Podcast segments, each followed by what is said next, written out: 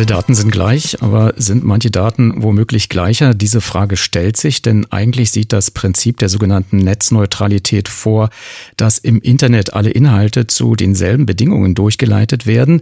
Aber was die EU betrifft, ist das gar nicht garantiert. Und deshalb gibt es jetzt eine öffentliche Konsultation zur Netzneutralität, an der sich auch die Bürger beteiligen können und deswegen also auch wirklich mal intensiv zuhören, Vera, äh, was äh, man da machen kann. Hören wir vielleicht gleich, Immer aber vielleicht zuhören. ja, aber das ist nicht nur so einfach vorbeirauschen lassen, sondern man kann sich ja auch einbringen bei dem Thema. Vielleicht aber erstmal zu den Hintergründen. Eigentlich gibt es ja schon eine EU-Verordnung vom Oktober zur Netzneutralität, die vom EU-Parlament verabschiedet worden ist. Ja, richtig. Und darin sollte der Grundsatz, alle Daten sind gleich auch festgelegt werden. Aber das Gesetz erlaubt Ausnahmen, äh, beziehungsweise lässt so Dinge im Unklaren. Und deshalb ist man auch nicht sicher, ob nicht doch einzelne Anbieter zu Sonderkonditionen ihre Angebote im Internet verbreiten können. Das wäre natürlich problematisch, auch für Fernsehsender und ihre Mediatheken, auch für Videoanbieter, für kleine Startups und so weiter. Denn weltweit, so Schätzungen, wird der Internet-Traffic bis 2019 auf zwei Billionen Gigabyte im Jahr anwachsen und damit auch die Konkurrenz um Bandbreiten. Und darum wird es immer wichtiger, dass man klare Kriterien schafft, nach denen Inhalte durchgeleitet werden. Das sagt zum Beispiel auch Thomas Fuchs, der Chef der Medienanstalt Hamburg-Schleswig-Holstein. Die Hauptfragestellung ist, kann eigentlich jeder Inhalteanbieter, der über das Netz seinen Kunden erreichen will, zu den gleichen Bedingungen und ohne Zusatzkosten den Kunden erreichen? Das ist die Kernfragestellung und die ist deswegen wichtig, damit der Inhalteanbieter nicht benachteiligt wird gegenüber finanzstärkeren Konkurrenten. Ja, und genau das ist ein Streitpunkt bei der Netzneutralität oder der Debatte darum, erhalten bestimmte Anbieter für ihre Inhalte Vorfahrt, wenn sie extra dafür an die Netzbetreiber zahlen, werden andere stattdessen ausgebremst. Denkbar wäre dies, äh, wenn ein Netzbetreiber sogenannte Spezialdienste anböte, etwa Videotelefonie oder Spiele. Und die Befürworter der Netzneutralität befürchten das Schlimmste, wenn nicht alle Inhalte gleichberechtigt sind. Zum Beispiel Barbara von Schwewig von der Universität Stanford. Dann verändert sich das Internet von einem Raum, wo jeder zu gleichen Chancen zu den Nutzern kommt, zu einem Bereich, in dem die mit Geld einen Vorteil gegenüber denen ohne Geld haben. Ob es die Leute sind, die für die Überholspur bezahlen können oder die, die für die Ausnahme von den bandbreiten Obergrenzen bezahlen können. Es wird eine Zweiklassengesellschaft geben in der Wirtschaft, in der Kultur, in der politischen Debatte, wo die mit Geld halt besser gehört werden und besser zum Kunden kommen. Und ich finde das zutiefst besorgniserregend. Kann man nun diese Zweiklassengesellschaft verhindern, zum Beispiel mit den öffentlichen Konsultationen zur Netzneutralität? Gibt es da realistische Hoffnung? Ich sag mal so, salomonisch, das wird sich zeigen. Also seit Anfang Juni läuft der Konsultationsprozess zur Netzneutralität. Dazu hat die Europäische Regulierungsbehörde BEREC Leitlinien veröffentlicht. Da sind alle nationalen Behörden drin.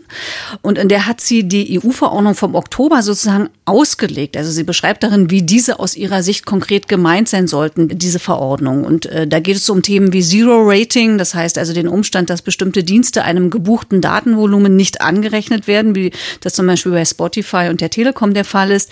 Da geht es um das sogenannte Verkehrsmanagement, die Frage, ob und wie Provider zu Spitzenzeiten im Netzdienste drosseln oder beschleunigen dürfen. Und es geht um die sogenannten Spezialdienste, eben um die Frage, hat man schon angesprochen, ob bestimmte Anbieter für ihre Inhalte Vorfahrt erhalten, wenn sie dafür extra zahlen. Gibt es denn schon Reaktionen auf die Leitlinien der BEREC? Ja, die gibt es. Man kann die übrigens auch im Internet nachlesen, können wir nachher mal twittern, äh, den Link dazu. Die nationalen Regulierungsbehörden haben die Leitlinien gelobt. Dadurch würde Netzneutralität robuster als in den USA zum Beispiel werden. Die Deutsche Telekom habe ich angefragt, die war nicht zu einem Interview bereit. Die verwies nur darauf, dass man für das offene und freie Internet, das möglichst viele neue Dienste hervorbringt, stehe.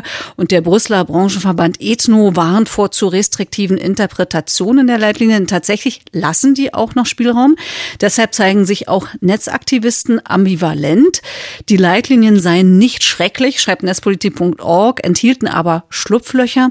Und die digitale Gesellschaft kritisiert zum Beispiel die Vorschläge der BEREC zu den Spezialdiensten. Dazu sagt Alexander Sander. Hier ist es so, dass wenn ich einen Spezialdienst als Provider an den Markt bringe, dass das keinen Einfluss auf andere Nutzerinnen und Nutzer haben darf. Also das bedeutet, dass ein bestimmtes Qualitätsniveau erhalten bleiben muss und dass dieser Spezialdienst nicht dazu führen darf, dass dann dieses bestimmte Qualitätsniveau für alle Nutzerinnen und Nutzer, um das Internet normal nutzen zu können, absagt Ja, und dazu hat äh, Alexander Sander noch eine ganz spezielle Kritik parat. Uns stellt sich das nach wie vor nicht als okay dar, weil immer noch nicht klar definiert ist, was dieses minimale Qualitätsniveau ist. Hier werden wir versuchen, in den kommenden Wochen, die eben die Konsultationsphase noch laufen wird, für eine Präzisierung zu werben. Ja, und auch andere Punkte sind strittig, etwa das sogenannte Verkehrsmanagement, eben die Frage, ob die Provider zu Spitzenzeiten im Netz Dienste drosseln oder beschleunigen dürfen.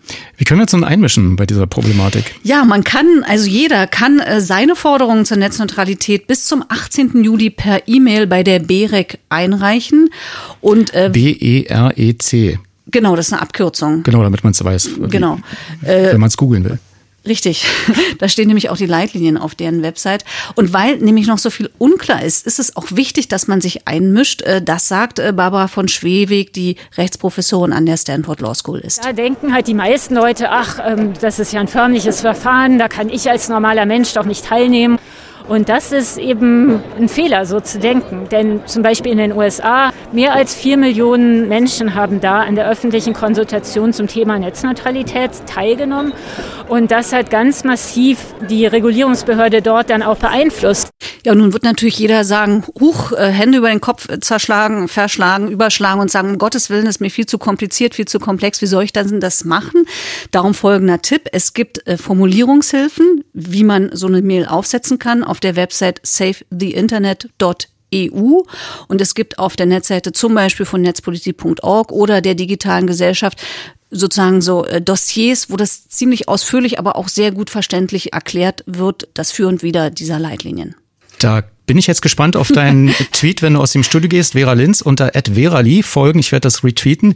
Und für die, die kein Twitter haben, berek.europa.eu wäre die Internetadresse. Vielen Dank zum Thema Netzneutralität und handeln Sie bitte, liebe Beitragszahler und Zahler, wenn Sie denn von der Netzneutralität überzeugt sind, bis zum 18. Juli.